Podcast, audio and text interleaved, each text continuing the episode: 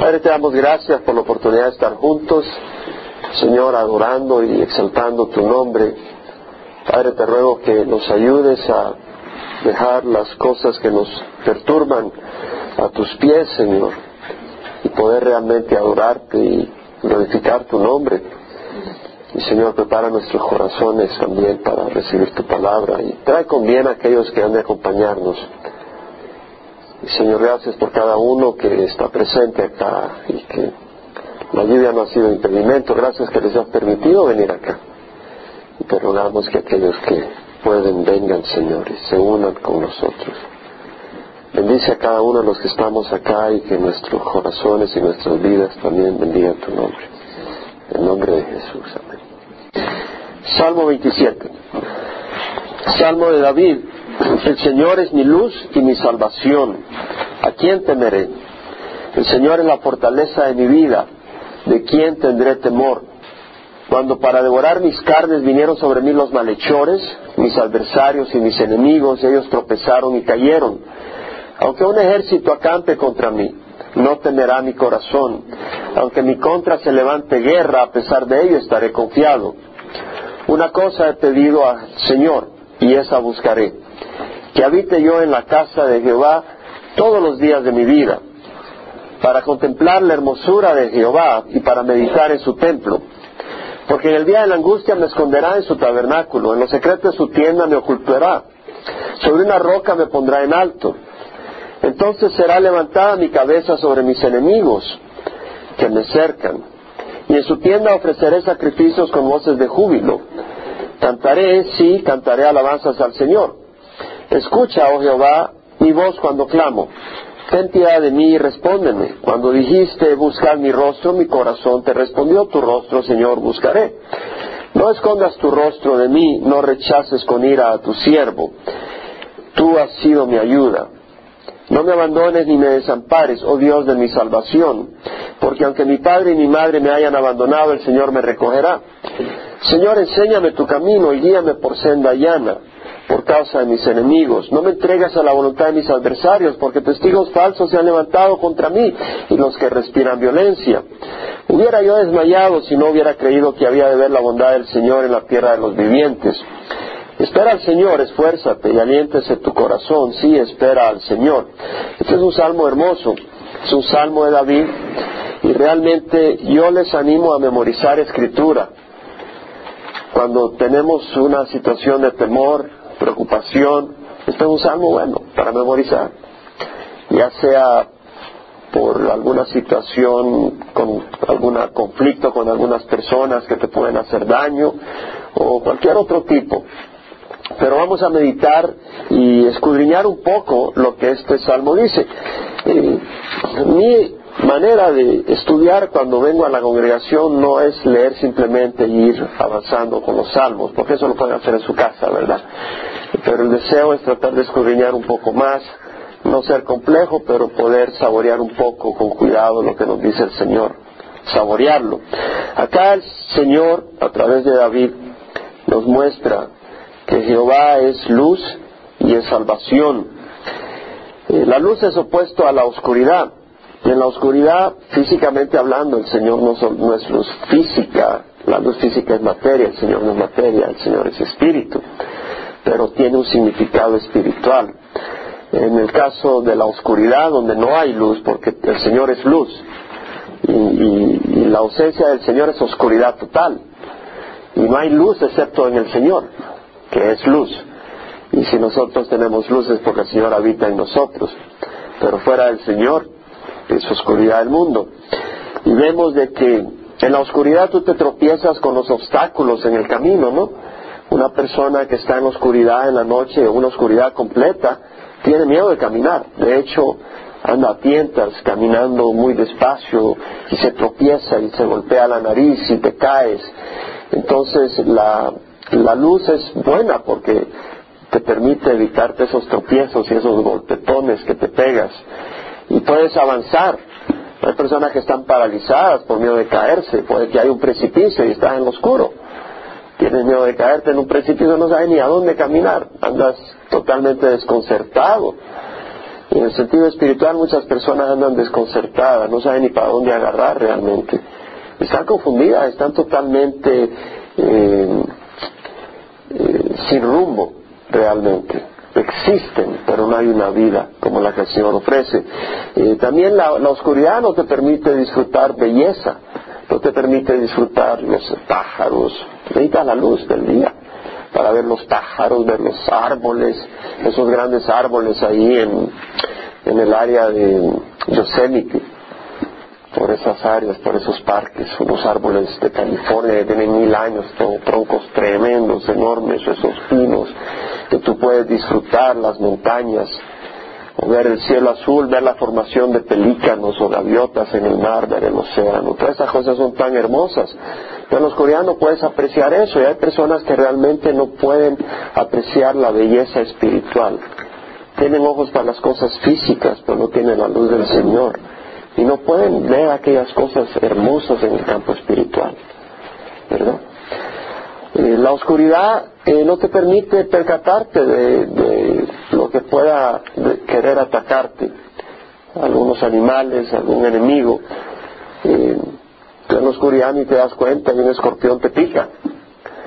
puede venir un animal y no te fijas y pues no lo puedes ver y te ataca y te hace daño. Así en la oscuridad sin la luz del Señor. No podemos percatarnos realmente de los enemigos del alma, ¿verdad?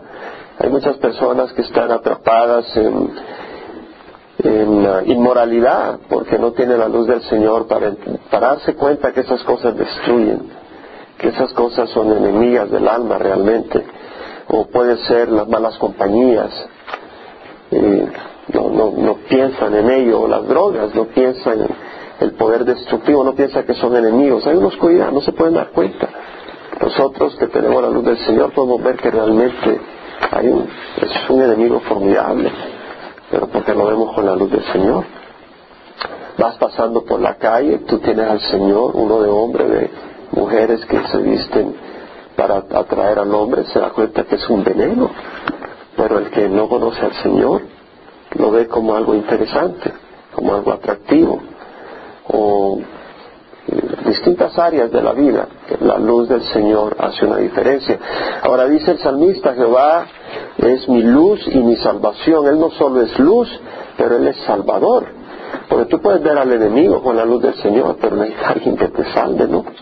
Y el Señor es salvador. Salvación, la palabra es yesha, quiere decir rescate, salvación, seguridad safety, un lugar de seguridad, un, lugar de protección. El Señor te rescata eh, de la crisis.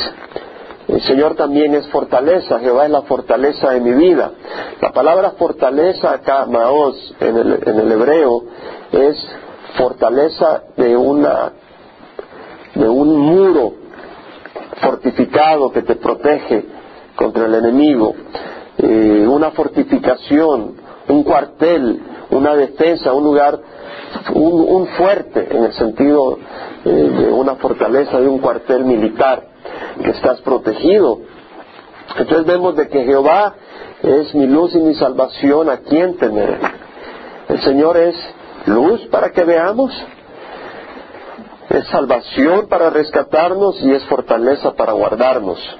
Vemos luz para que veamos, es fortaleza para protegernos, para guardarnos, pero es salvación para rescatarnos de cualquier circunstancia. Y por eso dice el salmista, ¿quién temeré? Si el Señor está a mi favor, ¿quién contra mí? Si Dios está por mí, ¿quién contra mí? Dijo Pablo en Romanos 8, 28, 31. Es decir, si el Señor está conmigo, ya gané, porque Él me va a guiar, Él me va a salvar y Él me va a guardar. Es importante recordar estas cosas. Ahora, ¿cómo tenemos acceso al Señor? Pues podemos decir, sí, el Señor es mi luz y mi salvación. ¿A quién temeré? El Señor es la fortaleza de mi vida. ¿A quién tendré temor? Pero bueno, ¿dónde tengo acceso al Señor?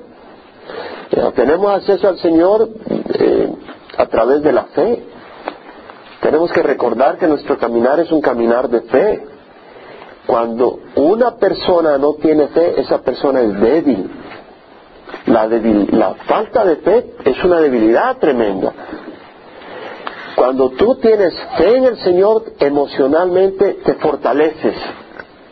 Cuando tú pierdes fe en el Señor emocionalmente te destruyes, porque hay crisis en la vida, hay luchas en la vida, y es a través de la fe que podemos ser fortalecidos, porque la fortaleza del Señor viene a través de la fe en el Señor.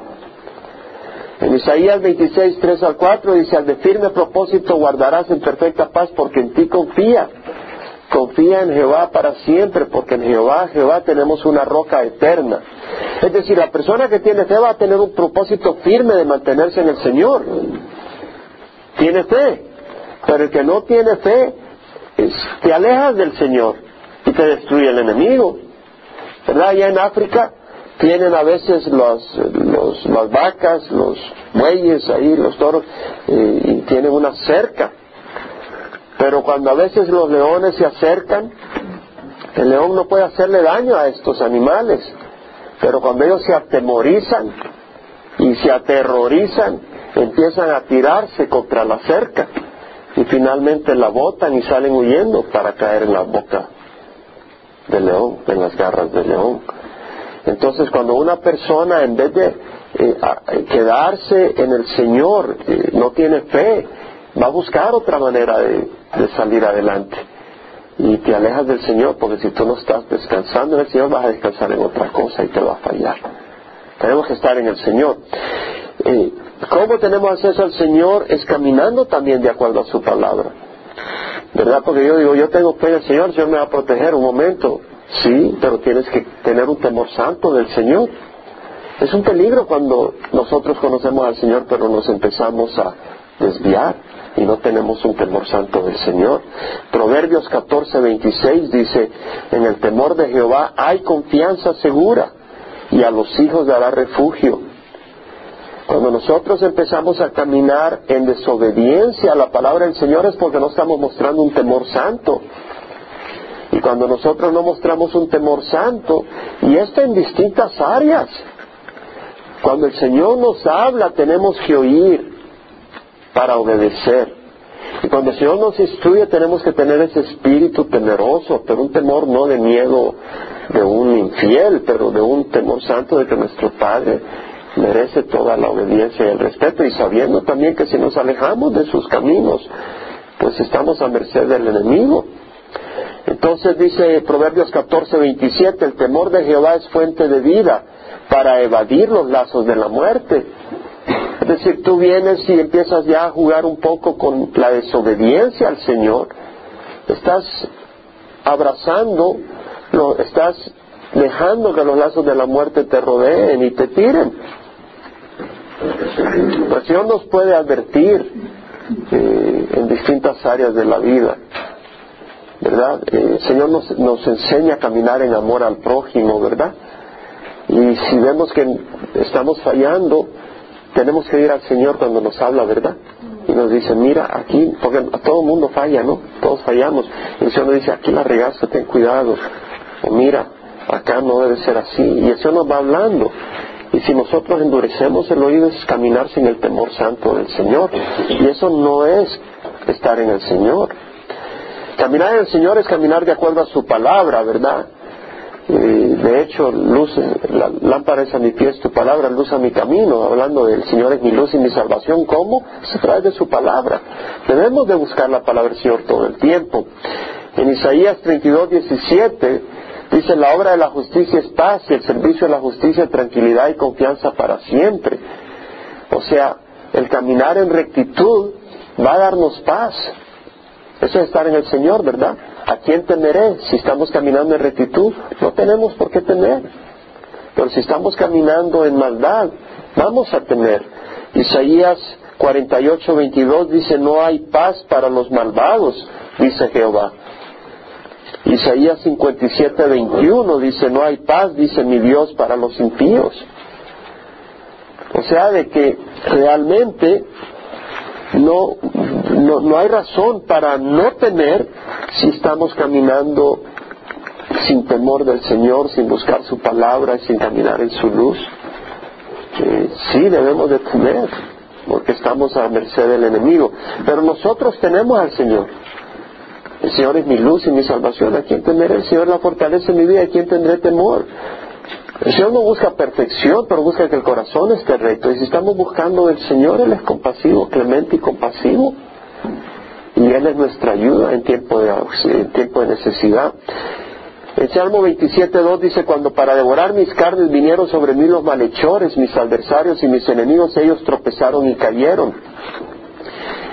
Cuando para devorar mis carnes vinieron sobre mí los malhechores, vemos acá que el enemigo no viene aquí para hacerte la vida difícil, viene para destruirte. Cada uno de nosotros tiene un enemigo que viene a destruirnos. Satanás es un león rugiente, no hace excepción de personas. Estar en las manos del Señor es maravilloso, no tenemos que temer, pero estar fuera de las manos del Señor hay que temer, porque fuera de las manos del Señor vamos a ser destruidos. Somos una presa fácil para Satanás fuera de las manos del Señor. Ahora dice, cuando para devorar mis carnes, o sea, el enemigo viene con un ataque mortal y es dirigido, cuando para devorar mis carnes vinieron sobre mí los malhechores. O sea, el enemigo viene dirigido contra ti. No creas que Satanás dice, bueno, o los demonios dicen, bueno, vamos a atacar a Calvary Chapo de Manuel. Él busca atacar a cada uno en persona. No creas que los demonios solo atacan así como quien dice a ese grupo. Vamos a asustarle, va a hacer, uh. No, viene, a querer destruir a cada uno. entonces, pero, pero, eh, y de hecho la palabra malhechor me llama la atención en el hebreo. Es ra'ah. Y esa palabra, el sentido primario de la palabra es un ruido grande, asociado con la idea de cuando se está quebrando, triturando, desmenuzando algo. Es como cuando agarras un palo y le tiras a una jarra de barro y le das duro y se hace la gran quebrazón, un ruido escandaloso. O cuando estamos en, en, el comedor allá en Murrieta o en Twin y de repente cae la bandeja con platos, es una quebrazón de ruido que se oye, ¿verdad? Eh, la idea es algo destructivo. De hecho, en Jeremías Jeremías, esa palabra Ra'a, en Jeremías 11, 16 eh, se traduce, y bueno, en Jeremías 11, 16 dice, olivo frondoso, hermoso en fruta y forma, que puso por nombre Jehová con ruido de un gran estrépito, ha prendido fuego en él y sus ramas son inservibles. La palabra inservible ahí es Ra'a. La idea es de que el fuego eh, quema la rama y esa rama quema con un gran ruido cuando se está quemando una rama y luego queda inservible, queda destrozada. Esa es la idea. Si tú te vas a Jeremías 16, Jeremías 15, 12, perdón, dice 12, ¿puede alguno destrozar el hierro? La palabra destrozar es ra'a está hablando, la palabra destrozar es puedes tú destrozar el hierro en el sentido de desmenuzarlo como lo harías con el barro. Salmo 2.9 usa la misma palabra cuando hace referencia del Señor desmenuzando naciones. Salmo 2.9 dice, tú los quebrantarás con barra de hierro, los desmenuzarás como vaso de alfarero. La palabra quebrantar acá es raá como cuando agarras la vara de hierro y le tiras a ese jarro y lo haces, lo desmenuzas. Bueno, esa es la palabra que se usa para la palabra malhechor. La idea es eh, alguien malvado, eh, escandaloso, en el sentido que es una tormenta violenta. Eh, es una persona dirigida a lastimar, a herir, es decir, es un lobo feroz, un león hambriento, una bestia salvaje. Eso es lo que está diciendo, pero lo que está diciendo David es no tengas miedo. Es interesante, porque dice, cuando para devorar mis carnes vinieron sobre mí los, malhechores, mis adversarios y eh, enemigos, ellos tropezaron y cayeron. O sea, lo que está diciendo, aunque tu enemigo sea así, aunque tengas alguna persona que te atemoriza, alguna persona que te aflige, que te quiere hacer, no, si tú estás conmigo, si tú estás en mi mano, no tengas miedo. No tienes por qué preocuparte. Y luego David dice, aunque un ejército acampe contra mí, no temerá mi corazón, aunque en mi contra se levante guerra, a pesar de ello estaré confiado. El Señor está hablando a través de David, o David está hablando, pero el Señor lo está huyendo, de la paz que puede tener el siervo del Señor. Aunque un ejército acampe contra mí, no temerá mi corazón. No tiene que ver con la, con la ferocidad o la dificultad o lo complejo de la circunstancia, porque el Señor es más grande. el Señor se preocupa por nosotros. Vamos a ver a alguien que fue desmenuzado por nosotros. Es Isaías 53, 3 al 5. Recordemos entonces siempre, porque tenemos que ir más allá de un conocimiento intelectual. En Isaías 53, en el versículo 3, vemos a Jesús que fue despreciado, fue desechado, no fue estimado. Versículo 4, llevó nuestras enfermedades, cargó dolores, fue azotado, fue herido de Dios, fue afligido, fue herido por nuestras transgresiones, fue molido por nuestras iniquidades, fue herido para que nosotros fuéramos sanados. Vemos todas las cosas que habla de Jesús. Alguien que no tenía que sufrir nada de eso, haber sufrido la profundidad de nuestro pecado, azotes, insultos, desprecios, castigos, luchas, malentendimientos, todo lo hizo Él porque nos ama. O sea, podemos ver la profundidad del amor. Si Jesús sufrió todo eso por nosotros, ¿no pensaremos nosotros de que Él nos va a cuidar? ¿Tú crees de que Jesús va a ser desmenuzado, va a ser maltratado, va a ser pisoteado como fue pisoteado? Fue por amor a nosotros. Y si Él nos ama de esa manera, sería absurdo que pensemos que ahora nos deje ser destruidos por el enemigo, si nosotros le amamos. Romanos 8, 15 dice, no habéis recibido un espíritu de esclavitud para que volváis otra vez al temor. El Señor no quiere que temamos. El Señor es mi luz y mi salvación, no temeré. El Señor es la fortaleza de mi vida, ¿a, quién temeré? O el Señor es luz para nuestras vidas, el Señor es salvación y el Señor es un refugio para nosotros. ¿Por qué vamos a caminar atemorizados? Entonces lo que necesitamos hacer cuando perdemos la paz ante el enemigo formidable es parar, reflexionar, meditar en la palabra del Señor, orar. Hebreos 13:8 dice Jesucristo es el mismo ayer, hoy y por los siglos. Versículo 4, el salmista dice, una cosa he pedido a Jehová y esa buscaré, que habite yo en la casa de Jehová todos los días de mi vida, para contemplar la hermosura del Señor y para meditar en su templo. Me llama la atención que no dice, he pedido al Señor habitar en la casa del Señor. Él dice, una cosa he pedido y esa buscaré. O sea, a veces uno tiene una lista de 50 cosas y David dice, una cosa quiero. Solo eso me interesa una tan sola cosa y la quiero de veras, la voy a buscar con ansia, con pasión. ¿Qué es lo que voy a buscar? Habitar en la casa del Señor todos los días de mi vida. Eso es lo que eh, expresa David. Eh, recuerdo el Salmo 23.6, ¿verdad? Que dice, ciertamente el bien y la misericordia me acompañarán todos los días de mi vida y en la casa de Jehová habitaré para siempre. Ese el deseo de, del deseo de David siempre era en la presencia del Señor. El Salmo 16, 2 dice, yo dije a Jehová, tú eres mi Señor, ningún bien tengo fuera de ti. David realmente estaba apasionado por Dios. En tu presencia hay plenitud de gozo y en tu diestra deleites para siempre, dijo en el Salmo 16, 11 en tu presencia de plenitud de gozo. Cuando estamos reunidos como familia y estamos alabando al Señor, ¿no está el Señor en medio de nosotros? Donde dos o tres estamos reunidos en su nombre, ahí está el Señor. Y si estamos alabando al Señor, estamos contemplando la hermosura del Señor. Pues cuando estamos alabando al Señor, estamos hablando de la fidelidad del Señor tu fidelidad es grande. Y estamos alabando y al estar alabando al Señor, que estamos considerando? La fidelidad del Señor. no estamos hablando de la hermosura física de Dios, que es espíritu, sino que estamos hablando de la hermosura de su carácter, de su persona. Cuando hablamos del amor del Señor, ¿verdad?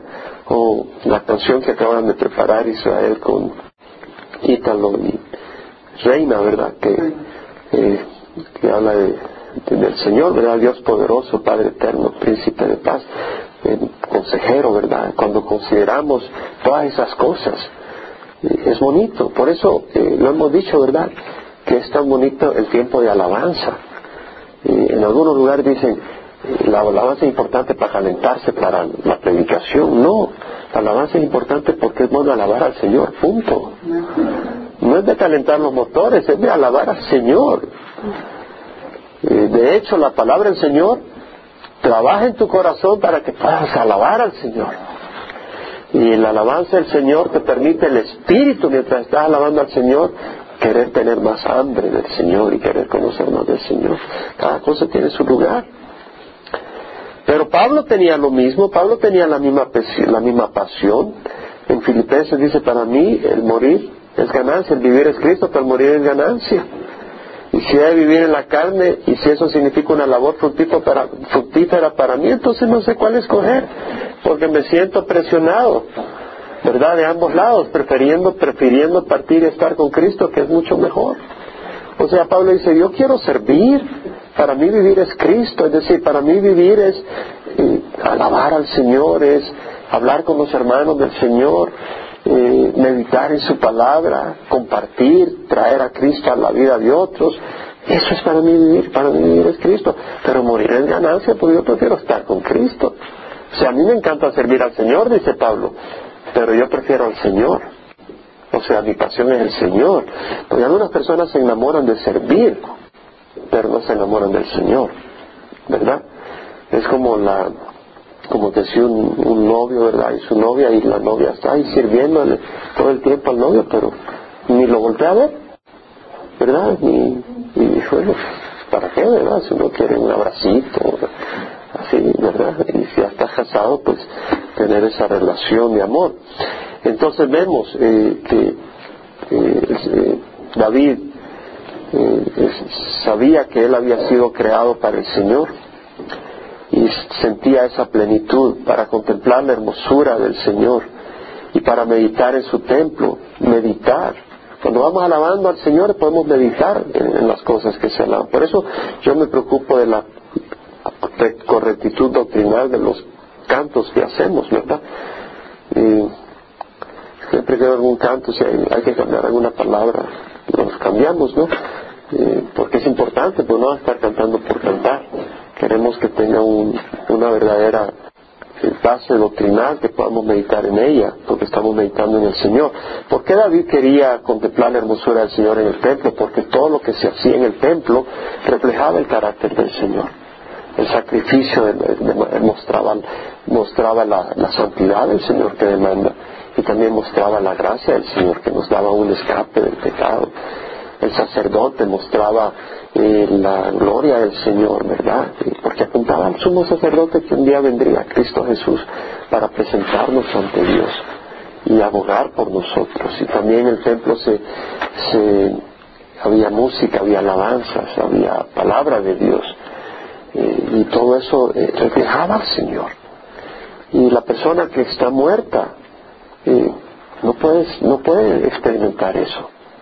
Pero el que ha recibido a Cristo, que ha nacido de nuevo, puede experimentar el gozo en las cosas del Señor. Entonces dice, porque en el día de la angustia me esconderá en su tabernáculo, en los secretos de su tienda, me ocultará sobre una roca, pondrá, me pondrá en alto. Es decir, hay día de angustia, hay día de angustia.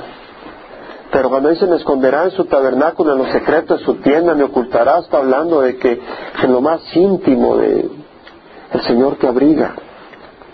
¿Verdad? Como la gallina agarra los polluelos bajo sus alas. Muy pegadito, muy íntimo, ¿verdad? Y el Señor en lo más íntimo, porque ahí nadie se acerca. Nadie se acerca, ¿no? ¿Verdad? el Señor es poderoso. Los hijos de Él sí. Como Juan el apóstol, ¿verdad? Estaba recostado en, el pecho del Señor en la última cena, ¿verdad? nosotros sí estamos cerca del Señor. De hecho, nadie puede estar eh, en una situación de crisis, nadie puede estar más cerca de ti que el Señor. Porque una persona puede estar cerca de ti, pero Jesús puede estar dentro de ti. Y hay una gran diferencia. Jesús te puede dar ese consuelo interno. Y en las luchas, en las tentaciones, una persona te puede decir por ahí algo, pero el Señor te puede fortalecer por adentro. La intimidad que podemos usar con el Señor no se puede usar con nadie. La mayor intimidad que puedas expresar en el mundo es una sombra de la intimidad que podemos expresar con el Señor y experimentar con el Señor. Sobre una roca me pondrá en alto. ¿Cuál es la roca en la que estamos establecidos? Jesucristo. Entonces será levantada mi cabeza sobre mis enemigos que me cercan. Es decir, la persona que anda cabizbaja, ¿verdad? Está deprimida, sin esperanza. Pero el salmista dice, no, él me va a él, él puede confiar en el futuro. Y dice, mi cabeza será levantada sobre mis enemigos. Y en su tienda, en la tienda del Señor, ofreceré sacrificios con voces de júbilo. Cantaré, sí, cantaré alabanza al Señor. No es hermoso, y vuelvo de nuevo a la alabanza, porque es un área donde yo siento que necesitamos eh, como congregación reconocer. Y no está hablando de cantar, está hablando de adorar al Señor. ¿Verdad? Que seamos adoradores. Hemos visto un, un decaimiento en la congregación, eh, donde empezamos a ver que la gente empezó a llegar ya tarde en la alabanza. No estoy diciendo pues alguien llega tarde ocasionalmente, pero estamos viendo ya eso una, y a veces personas trabajan y no pueden llegar a tiempo. No está hablando de eso. Está hablando de personas que hacen el hábito de llegar al estudio. No, la alabanza es muy importante. En la alabanza tú consideras, hay unas alabanzas que a mí me animan tremendamente.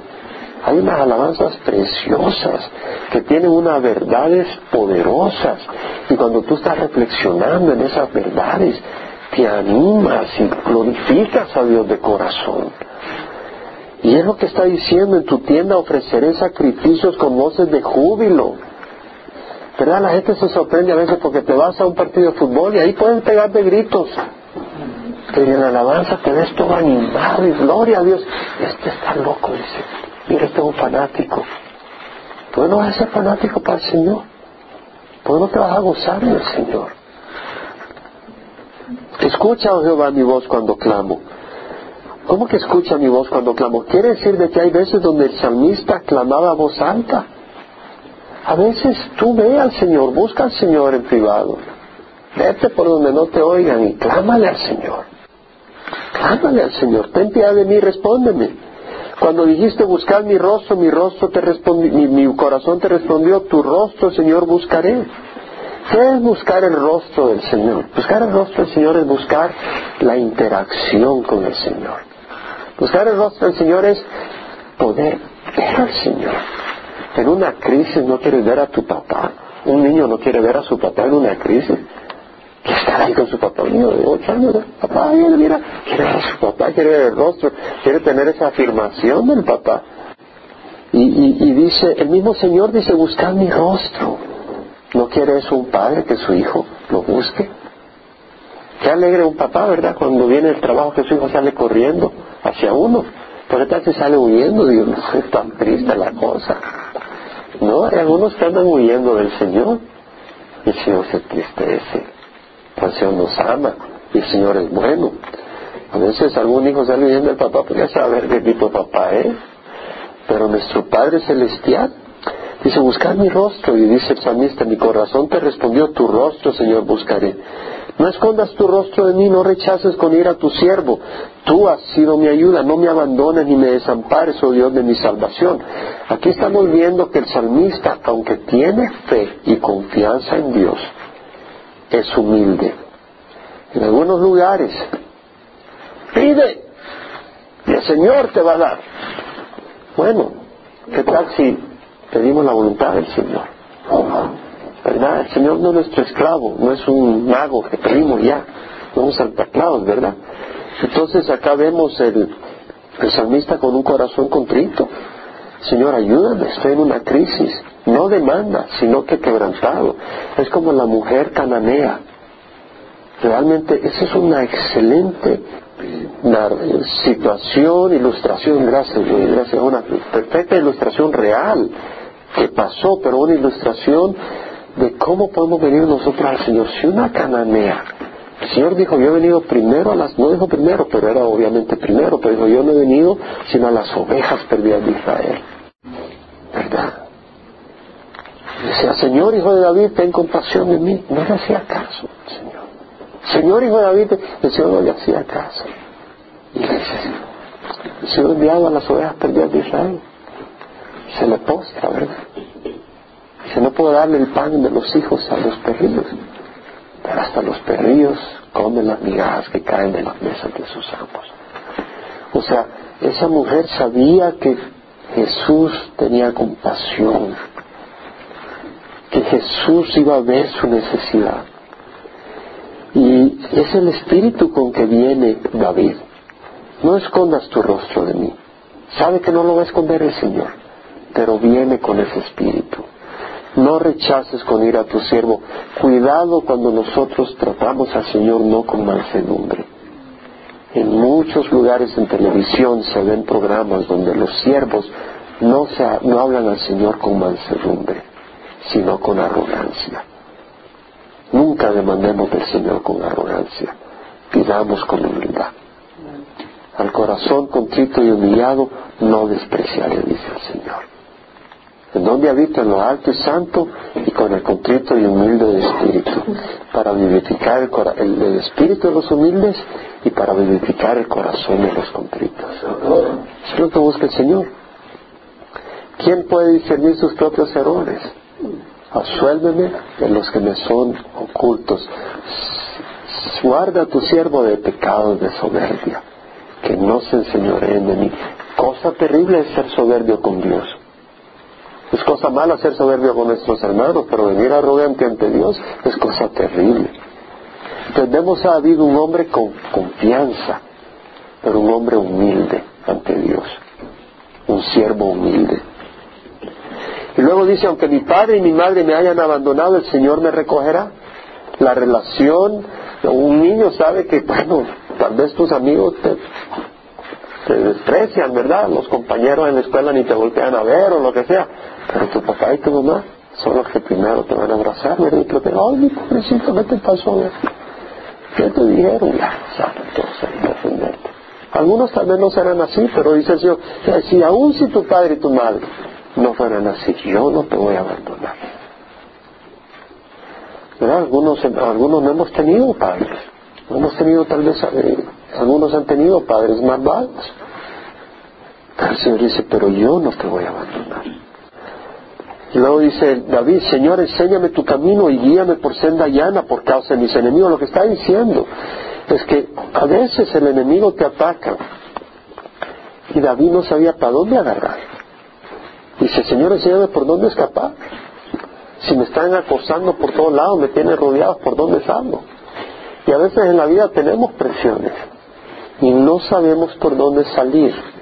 Y dice el salmista, enséñame tu camino, guíame, ¿verdad? A veces tenemos circunstancias, crisis, y, y ¿cómo la vamos a hacer? ¿Cómo vamos a responder? Busquemos al Señor, Él nos va a guiar. No me entregues a la voluntad de mis adversarios, porque testigos falsos se han levantado contra mí, los que respiran violencia. Entonces, nuestro adversario principal es Satanás, no los títeres que pueda usar Satanás. Nuestro adversario, principal es Satanás. Y el salmista nos recuerda de pedirle al Señor, ¿verdad? Que no nos, no nos entregue a la voluntad del enemigo. El Señor no quiere entregarnos a la voluntad del enemigo. Pero vemos de que esta oración de David muestra que él entiende, ¿verdad? Que él entiende y nosotros podemos entender espiritualmente que hay un adversario que quiere destruirnos y pues el Señor quiere protegernos. Hubiera yo desmayado si no hubiera creído que había de ver la bondad del Señor en la tierra de los vivientes. Es decir, vemos de que el poder tener fe en el Señor es importante para no desmayar, lo hablamos al principio.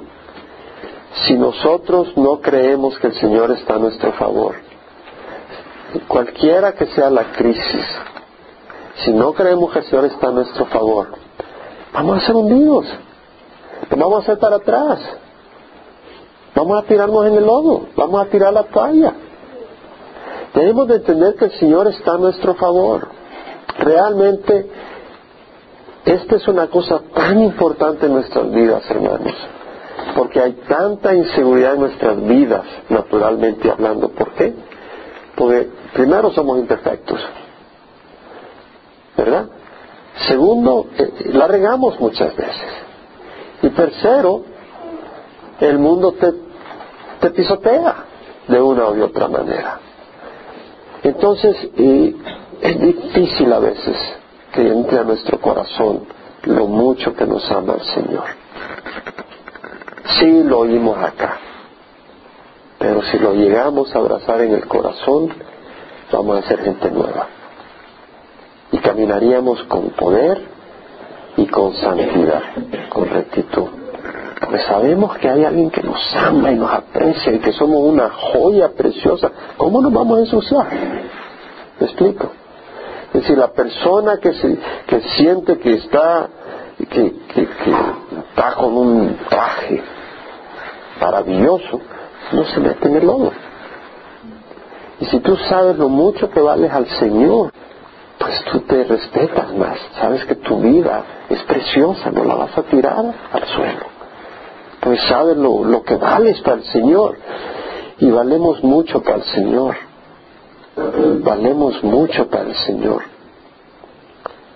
Pablo habló del amor del Señor. Y él oraba para que los santos en Éfeso pudieran comprender la anchura, la altura, la longitud y la profundidad del amor de Cristo que sobrepasa entendimiento. Para ser llenos hasta la para, para ser llenos de la plenitud de Dios y aquel que es poderoso para hacer mucho más de lo que pedimos o entendemos según el poder que obra en nosotros, sea la gloria. Dice. Pero el Señor puede hacer más. Ahora, vemos de que David pasó huyendo. Pasó huyendo de Saúl, ¿no? Y estuvo al borde de la muerte muchas veces.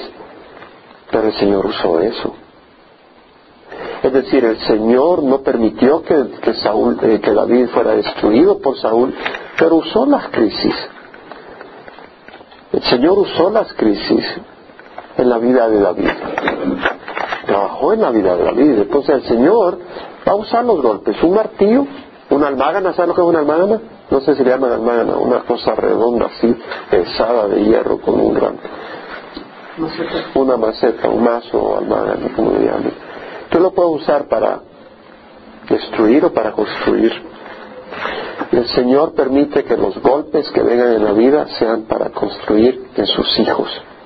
Sabemos que para los que aman a Dios, todas las cosas cooperan para el bien, pero nunca para destruirnos.